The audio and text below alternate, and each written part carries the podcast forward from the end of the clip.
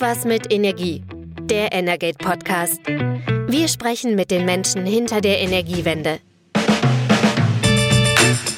Herzlich willkommen zum News Update. Heute von Freitag, dem 17. März. Mein Name ist Christian Silos und bei mir ist Carsten Wiedemann. Hallo Carsten. Hallo. Carsten, wir gucken auf die Woche zurück und du warst unterwegs diese Woche. Du warst auf der ISH, große Wärmemesse in Frankfurt.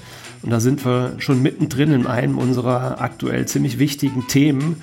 Um die künftige Wärmeversorgung wird gerade ordentlich gestritten, nachdem es aus dem federführend aus dem Bundeswirtschaftsministerium einen Vorschlag zu einer Erneuerung des Gebäudeenergiegesetzes äh, gibt.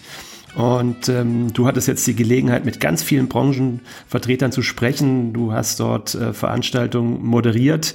Ähm, wie ist die Branche so drauf momentan? Also ähm, es ist schon auf jeden Fall eine, also es ist so eine, eine interessante Mischung zwischen Euphorie und gleichzeitig auch Aufruhr und äh, einer gewissen Unsicherheit, äh, was man erstmal grundsätzlich äh, sagen kann, dass man auf dieser Messe gemerkt hat, dass das Thema Wärme und Wärmewende an sich eine höhere Aufmerksamkeit bekommen hat. Jetzt nicht unbedingt an den, vielleicht gemessen an den Zuschauerzahlen, aber eben an der sozusagen an der politischen Prominenz, die sich da gezeigt hat. Also wie ich das nämlich gehört habe, war es das erste Mal, dass überhaupt eine Ministerin, also eine Bundesministerin oder Bundesminister äh, sich dort hat blicken lassen. Das war äh, Frau Geiwitz, die Bundesbauministerin, die war bei der Eröffnung am Montag da, sonst war das eher sowas für Staatssekretäre.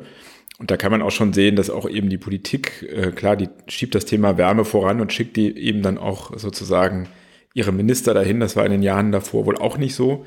Ähm, kann man auch schon was ableiten. Auch das Medienaufkommen war viel größer, haben mir die Veranstalter berichtet als früher. Es gab viel mehr Anfragen, ähm, als das in anderen Jahren der Fall war, wo man vielleicht irgendwie über hier mal Therme XY hat äh, dieses Bauteil neu und äh, weiß ich nicht, dieser Wärmespeicher ist neu. Es ist halt jetzt eben ein großes politisches Thema, eben gerade nochmal sozusagen verstärkt durch den Gesetzentwurf, über den wir hier schon gesprochen haben, zum Gebäudeenergiegesetz, der eben vorsieht, 65 Prozent erneuerbare Energien für neue, neue Heizung ab kommendem Jahr. Und das bedeutet eben sehr viele Wärmepumpen. Und das war definitiv in den Hallen auch zu sehen. Also die Wärmepumpen wurden da an allen Ständen angepriesen. Also eigentlich ja tatsächlich muss man sagen, ziemlich gutes Timing, was die Messe angeht. Ähm, jetzt ähm, aktuell dieses Thema Gebäudeenergiegesetz wird in den Medien, vor allem natürlich auch in Energiemedien wie bei uns, ähm, intensiv bespielt.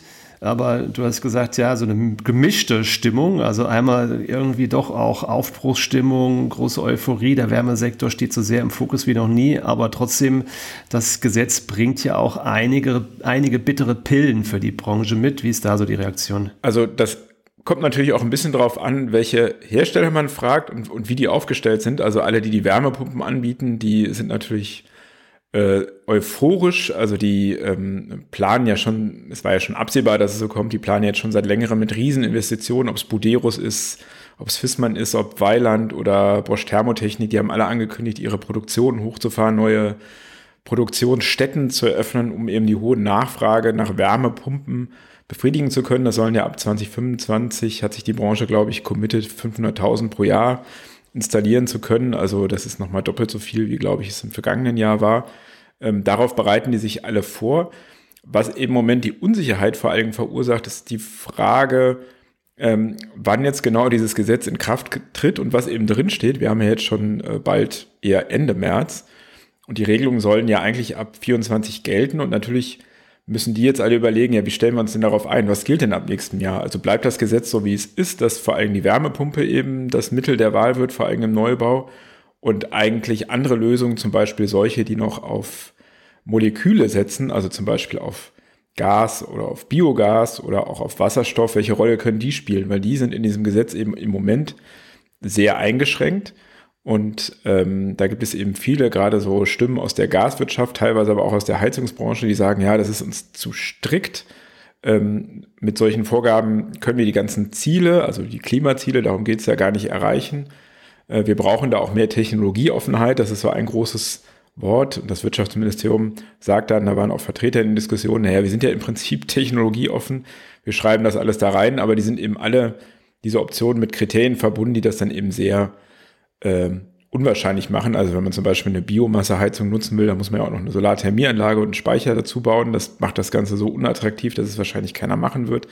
Also an diesen Themen, ähm, da gibt es noch viel Kritik und die Branche ist auch in einer etwas seltsamen Situation, dass sie jetzt gar nicht, also die Handwerksbetriebe beraten können, äh, wenn jetzt jemand eine neue Heizung einbauen will. Und ähm, weil man eben die Regeln für nächstes Jahr nicht kennt. Und äh, es gibt auch die absurde Situation, das haben auch ähm, Hersteller berichtet, dass sie im Moment so viel Ölheizung verkaufen wie schon lange nicht mehr. Doppelt so viel hat zum Beispiel ein Filzmann-Vertreter gesagt, und das war auch von anderen zu hören, weil eben jetzt ähm, bekannt wird, oh, Öl, Ölkessel, die werden verboten ab nächstem Jahr, also dann baue ich mir den jetzt nochmal schnell ein, dann bin ich sicher. Also die haben wirklich äh, da richtige, also richtige ähm, Bemühungen, um ihre Lieferketten da für die Ölheizung noch zu straffen.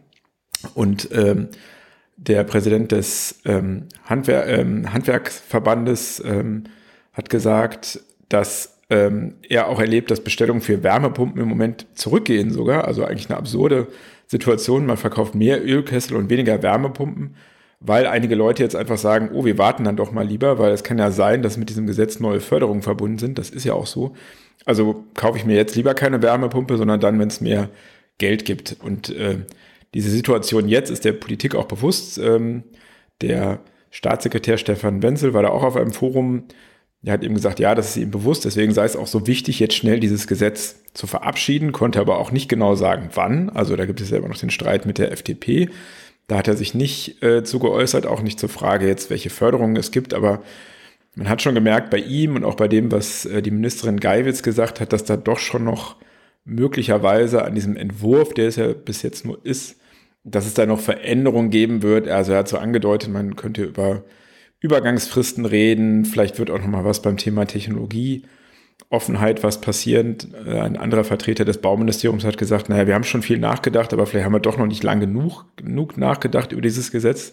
Der kommt ja aus dem Bauministerium und aus dem Wirtschaftsministerium. Also man merkt schon, dass diese doch klare Reaktion auf diese ersten Pläne ähm, sozusagen zusammengefasst mit dem Heizungshammer, wie die Bild das beschrieben hat, dass da doch noch, glaube ich, Veränderungen drin sind, ähm, wie das dann immer so ist, die dann auch äh, der Branche gewisse Übergänge ermöglichen und ähm, weil in der Tat die jetzt anstehenden restlichen neun Monate bis zum Start sind wirklich kurz einfach, das muss man sagen.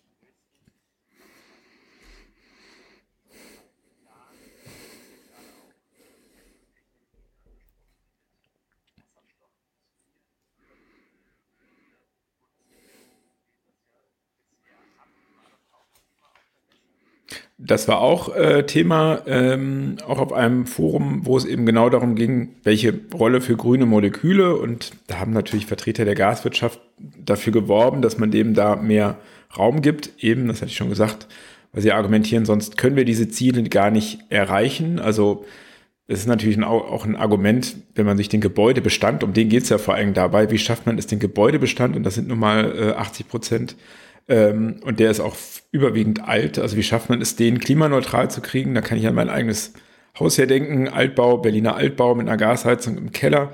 Hier wird eine Wärmepumpe natürlich niemals ähm, die Leistung erbringen können, um das ganze Haus zu versorgen. Es gibt kein Wärmenetz, also womit sollte ich da noch heizen? Dann kommt man natürlich schon auf die Idee, dass vielleicht grüne Moleküle, Wasserstoff ähm, in der Heizung da auch eine Rolle spielen könnten, weil ich sonst auch noch keine Alternative sehe. Und das Ministerium hat da sich jetzt bisher noch nicht zu geäußert direkt. Also die haben jetzt nicht gesagt, sie wollen das gar nicht. Sie sagen im Moment immer, naja, also jetzt für den Hochlauf nicht, da muss erstmal die Industrie den Wasserstoff bekommen. äh, vielleicht auch der Verkehrssektor, also die Bereiche, die wirklich gar keine Alternativen haben und dann später. Aber diese Woche ist auch eine Studie bekannt geworden, die sich mit dem Thema klimaneutrale Gebäude bis 2045 äh, befasst hat. Im Auftrag des Wirtschaftsministeriums war die, unter anderem von Prognos und der DENA geschrieben. Und da steht sogar drin, man sollte doch Wasserstoff im Wärmemarkt dezidiert verbieten, mit dem Argument, dass äh, eben für die Produktion so viel Energie, also Strom für die Elektrolyse gebräucht würde, dass man dann die Energieeffizienzziele nicht erreichen kann, wenn man da die Tür öffnet. Also ist eine schwierige Debatte ähm, und mir ist jetzt eben aus dem Gesetz noch nicht so ganz klar, wie man mit solchen Gebäuden umgeht, mit älteren Gebäuden. Die müssen ja auch alle saniert werden. Das kostet wahnsinnig viel Geld. Also äh, der Druck ist schon groß.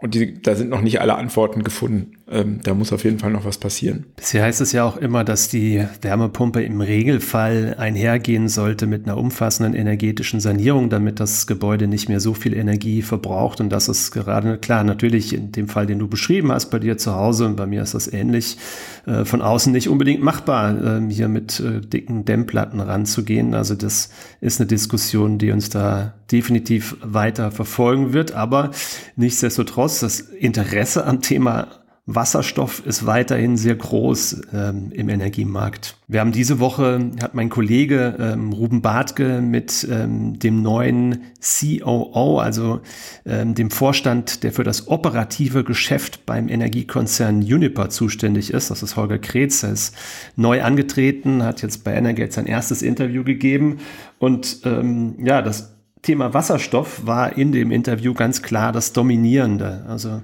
Uniper ist und war einer der großen äh, Erdgasimporteure in Deutschland, mittlerweile ähm, verstaatlicht, ähm, aktuell ja eben jetzt in Staatshand. Und die suchen nach einem neuen Pfad. Die wissen natürlich, dass sie vom Erdgas weg müssen.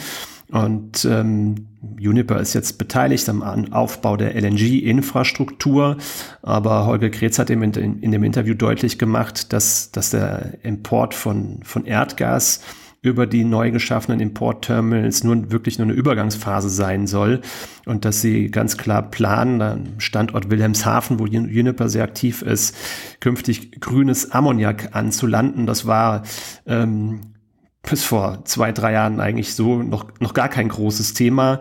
Es ist jetzt erst inzwischen zum Thema geworden, ähm, aber doch auch eher so angedacht als Zukunftsthema. Und ähm, Uniper hat jetzt durchaus auch bekräftigt, dass sie da zügig Investitionsentscheidungen auch entsprechend treffen wollen und dass sie sagen, spätestens 2030 werden wir in Wilhelmshaven grünes Ammoniak anlanden und das dann dort vor Ort ähm, zu Wasserstoff umwandeln. Und gleichzeitig hat Holger Kretz auch bekräftigt, dass der Konzern an dem Standort in Wilhelmshaven eine Elektrolyse mit 1000 MW Leistung aufbauen will. Also das ist schon echt eine richtig große Zahl. Und der hat irgendwie skizziert, ähm, mit der gesamten Infrastruktur, die Uniper dann dort in Wilhelmshaven aufbauen würde, könnten sie 10 bis 20 Prozent des, des künftigen deutschen Wasserstoffbedarfs abdecken. Da ist natürlich dann die Frage, der Wärmesektor ist da nicht mitgedacht. Ähm, ähm, wenn wir auch im Wärmesektor künftig stärker ähm, in den Wasserstoff reingehen sollten, dann wäre der Bedarf wahrscheinlich auch noch größer. Wir hatten ja über Unipa und überhaupt über das Thema Unipa und Zukunftsmodelle auch schon hier gesprochen. Also wie geht es mit dem Unternehmen weiter, was ja eben noch in Staatshand ist? Was hat denn, äh, was hat denn Herr Kretz dazu gesagt? Also wie geht es bei Unipa weiter? Ja, also er hat vor allem einmal gesagt, dass es natürlich nie der Wunsch war, von, äh, für Uniper äh, Staatskonzern zu werden. Das ist klar. Das war ähm, das größte deutsche Energieunternehmen und ähm, da war sicherlich nicht auf der Agenda, ähm, innerhalb kürzester Zeit ähm, in Staatshand sich zu befinden. Ähm, dazu muss man sagen, dass die EU-Kommission den Einstieg der Bundesregierung und des deutschen Staates bei Uniper unter hohe Auflagen gestellt hat. Also Uniper muss sich von vielen Aktivitäten auch trennen. Also das ist schon auch ein gewisser Schrumpfungskurs. Ähm, da gehören ganz viele Aktivitäten im, im europäischen Ausland dazu. Da gehört der Verkauf der Fernwärmeaktivitäten von Uniper in Deutschland dazu. Ähm, die EU-Kommission hat Uniper auch zur Auflage gemacht, dass sie das hochumstrittene Kohlekraftwerk Datteln 4 veräußern müssen. Ähm, ja, das ist ein Kohlekraftwerk im Ruhrgebiet, das genau zu dem Zeitpunkt in Kraft getreten ist oder in Betrieb gegangen ist, als ähm, die Kohlekommission in Berlin den, den Ausstieg aus der Kohleverstromung Verstromung in Deutschland beschlossen hat. Ähm, das hat für viele Schlagzeilen gesorgt ähm, und das ähm, Kraftwerk hat auch schon davor über Jahre und auch wiederum danach ähm, für Schlagzeilen gesorgt, weil nämlich jetzt auch im Nachgang die Baugenehmigung für ungültig erklärt wurde. Dort steht also ein ähm, Kraftwerk, ähm, das eigentlich keine offizielle Baugenehmigung mehr hat.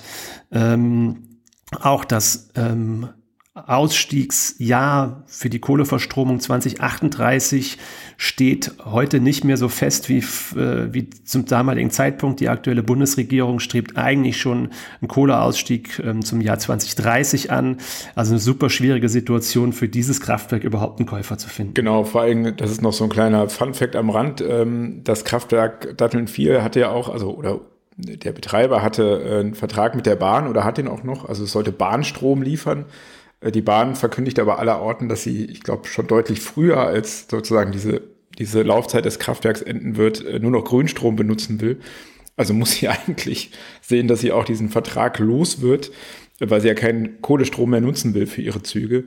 Also auch da kann man sehen, das dürfte dann auch ähm, vor diesem Hintergrund, wenn man dann eben der eine Kunde, der einen Liefervertrag hat, den eigentlich gar nicht mehr haben will, ähm, dann da einen Käufer zu finden. Also schwierige Situation. Auf jeden Fall, würde ich sagen. Und dann zurück zu deiner eigentlichen Frage. Also wie geht es weiter mit dem Staatskonzern Uniper? Ähm, und das hat Holger Kretz auch nochmal skizziert in dem Interview, dass die EU-Kommission eben auch zur Auflage gemacht hat, dass bis 2028 Uniper wieder größtenteils äh, privatisiert sein muss. Ähm, der Staat dürfte maximal noch 25 Prozent plus eine Aktie dann weiterhin an Jüne behalten. Also da ist der Pfad der Reprivatisierung zumindest vorgezeichnet. Und ja, Juniper will dann zum Ende des Jahrzehnts ähm, der große Importeur von Wasserstoff in Deutschland sein und ähm, stellt sich natürlich die Frage, wo kommt der Wasserstoff dann eigentlich her? Und da war Holger Kretz eigentlich auch ziemlich zuversichtlich hat gesagt, dass sie jetzt schon eben Vorgespräche mit, mit zahlreichen Ländern führen, also mit ähm, USA, Nordamerika, ähm, mit den Staaten im arabischen Raum, Nordafrika, also gibt wohl sechs, sieben oder mehr potenzielle Lieferländer für, für grünen Wasserstoff in der Zukunft, der dann über die bisherige LNG-Infrastruktur dann in Deutschland ankommen würde. Spannend auch ein Thema, was ähm mit dem Thema Gas zusammenhängt und äh, worüber wir vor allem im letzten Jahr, als ähm, also kurz nach Ausbruch des ähm, russischen Krieges gegen die Ukraine gesprochen haben, war ja das Thema Gasversorgung und ähm, wer bekommt wann wie viel Gas war eigentlich die Industrie. Und ähm, da ging es dann immer um Abschaltreihenfolgen, äh, weil ja in einer Gas in einer Mangelsituation sozusagen die Bundesnetzagentur als sogenannter Bundeslastverteiler dann eben theoretisch sagen kann, du bekommst Gas und du bekommst kein Gas. Aber was immer kritisiert wurde, ist, äh, dass es dafür eigentlich keine wirkliche Grundlage gibt und auch keine, keine, keine Rangfolge sozusagen. Also es gibt keinen Plan, wo man sagen kann, die Industrien kriegen was und die dann nicht.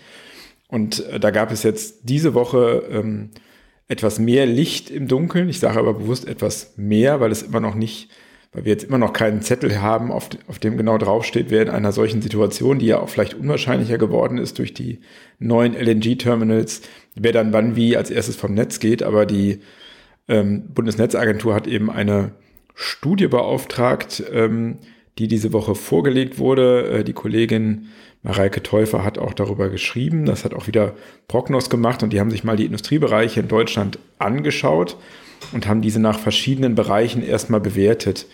Also ähm, insgesamt haben die sich 78 Produktionsbereiche angeschaut und haben dann 36 erstmal als besonders schützenswert ähm, eingestuft. Also das ist Energie zählt dazu, aber auch Ernährung, Finanzwesen, das hat mich jetzt so ein bisschen gewundert, und auch Gesundheit.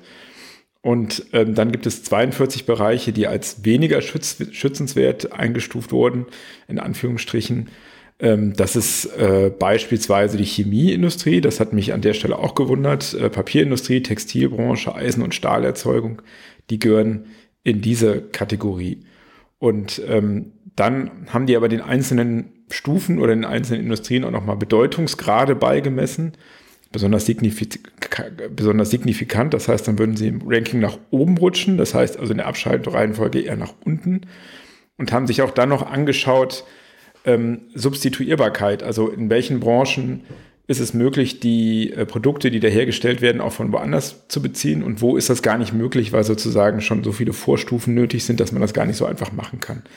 Das haben sie auch nochmal variiert, ist relativ äh, komplex, aber natürlich sind Bereiche, die niedrigen Bedeutungsgrad haben und eine hohe Substituierbarkeit, die fallen dann natürlich tendenziell, würden die als erstes abgeschaltet werden. Ähm, es ist aber nicht so, also es gibt jetzt eben diese Liste und in dieser Liste kann man jetzt auch kein, kein konkretes Ranking entnehmen. Also diese Entscheidung ähm, hat jetzt Prognos da nicht getroffen. Das wollte die Bundesnetzagentur wohl auch nicht. Die sind da immer noch ein bisschen äh, zurückhaltend, aber man kann sich das angucken und kriegt dann halt so ein Bild jetzt schon mal. Ist auch ähm, auf den Seiten der Bundesnetzagentur hinterlegt.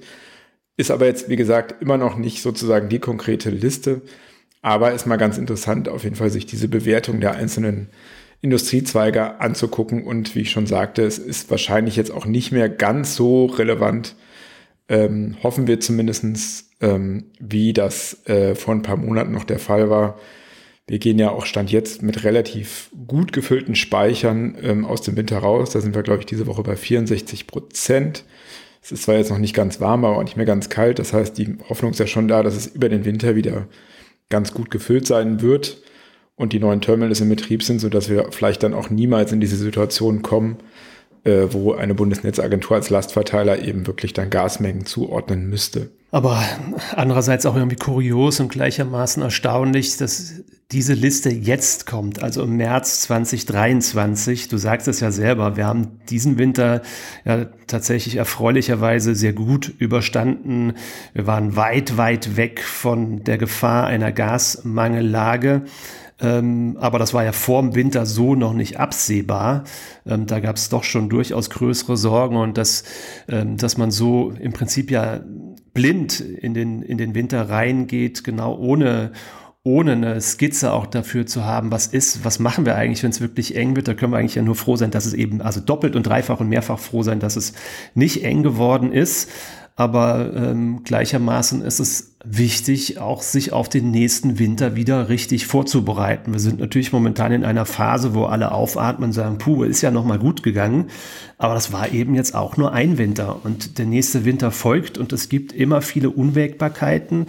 Ähm, der vergangene Winter hatte viele günstige Faktoren mit sich gebracht, also ähm, auch Dinge, auf die wir vielleicht gar nicht so sehr im Alltag achten. Die schwache Konjunktur im asiatischen Raum, dass es dort weniger ähm, Nachfrage nach LNG gab. Klar, natürlich, was uns allen aufgefallen ist, ist der äußerst milde Winter, auch wenn jetzt gerade ein paar Tage im März jetzt noch mal ein bisschen kühler waren. Aber ähm, ich kann berichten, ich habe äh, meine Winterjacke gestern in die Kammer gehängt. Also ich habe den Winter beendet. Es darf gerne der Frühling kommen. Wer auf die Wetter-App guckt, der sieht ja auch, dass es da recht gut aussieht damit. Und ähm, insofern ist, glaube ich, für diesen Winter zwar die, die Gefahr gebannt, ähm, stehen jetzt ohnehin kurz vom Frühlingsanfang, aber der kommende Winter kann neue Schwierigkeiten mitbringen, mit sich bringen, ähm, die wir so jetzt noch gar nicht abschätzen können. Genau, und ähm, da wird äh, Ende dieses Monats werden die Übertragungsnetzbetreiber erste äh, sozusagen äh, Berechnungen veröffentlichen, also zur Versorgungssicherheit. Da gucken wir dann bestimmt auch genauer drauf. Es gibt jetzt schon so ein paar Sachen, wo man zumindest Stirnrunzeln bekommen kann. Also gestern ähm, hatte ich mal wieder den, den aktuellen Bericht der Bundesregierung zur Versorgungssicherheit vorliegen. Das geben die immer regelmäßig raus. Der ist äh, auch eigentlich nur intern. Ähm, da wird eben geguckt, Kohleversorgung, Gasversorgung, Erdölversorgung etc. Und da steht, ähm, da gucken die auch immer ähm, auf die Situation der Kernkraftwerke in Frankreich. Und da kann man eben sehen, das war ja letztes Jahr ein großes Problem, weil da so viele Kraftwerke eben vom Netz waren. Das war ein Grund dafür, warum in Deutschland die Laufzeiten der Kraftwer Kernkraftwerke verlängert wurden. Und man sieht immer noch, dass nur ungefähr 60, etwas mehr als 60 Prozent der Anlagen wieder am Netz sind. Also da ist immer noch eine große Leistung nicht wieder am Netz. Und äh, Frankreich ist ja in normalen Zeiten, was ja vielfach kritisiert wird, eben auch ein großer äh, Stromexporteur nach Deutschland. Im vergangenen Jahr war das genau andersrum.